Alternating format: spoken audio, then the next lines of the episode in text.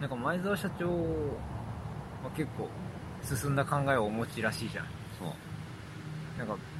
ゴリさんと付き合ってる時も普通になんか息子さんがいるらしいじゃんあそうなんだで結婚はしてないらしいよああうんそれでいいと思うんだよね俺はいや確かに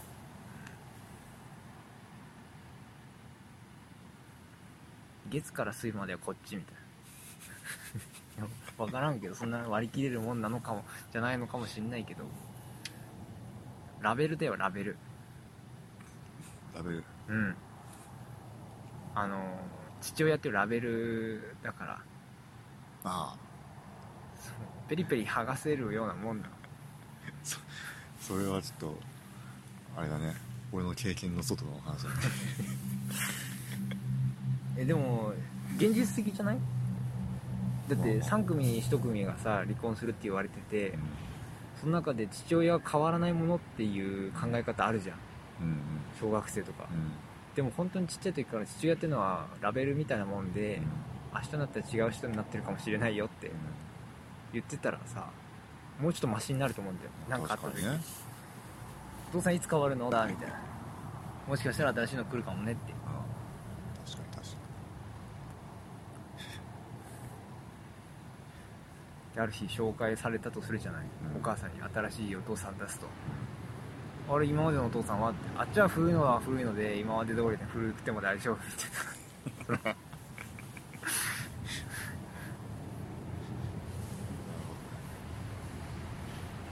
柔軟だよねに柔軟だね柔軟に考えられてる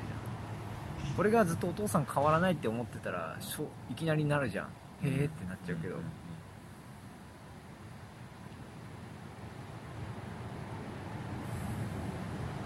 まあもし子供ができたらラベリングシステムで採用するかもしれないな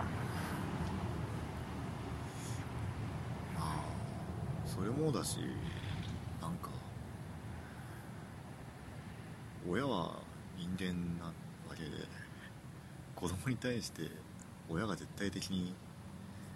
善だよみたいに教えるのが良くない気がするけどねう子供はぜ子供からしたら大人は絶対正しい人みたいに親は絶対正しい人みたいにな感じで育てちゃうのが良くないねんなるほどねそんな気がしたななんかある程度下まで行けばさ子供ながらにも分かるじゃんこいつクズだなっていう、いやそうそうけどあ逆に言えば俺は多分それが分かりやすかったんだね小さい時からお父さんどんだけやべえんだよ別に善じゃないなと思って うんそれなかなかいい教育してるねお父さんたね、まあでも自分の父親は父親として別に嫌いじゃないしみたいな、確かにだから多分俺はそういう感じがあったんだよいいじゃんそれをそれを父親はいいとしてたとは思わないけどまあなんて言うんだろう話はちょっと変わるのかもしれないけど好きの話好きうん人間としての好き、そういうのがあってもいいよねっていう話かなああそうねなんか明らかにクズだなっていうところがないとさやっぱ自分は手本になるべきだみたいになっちゃうよね子供からしたら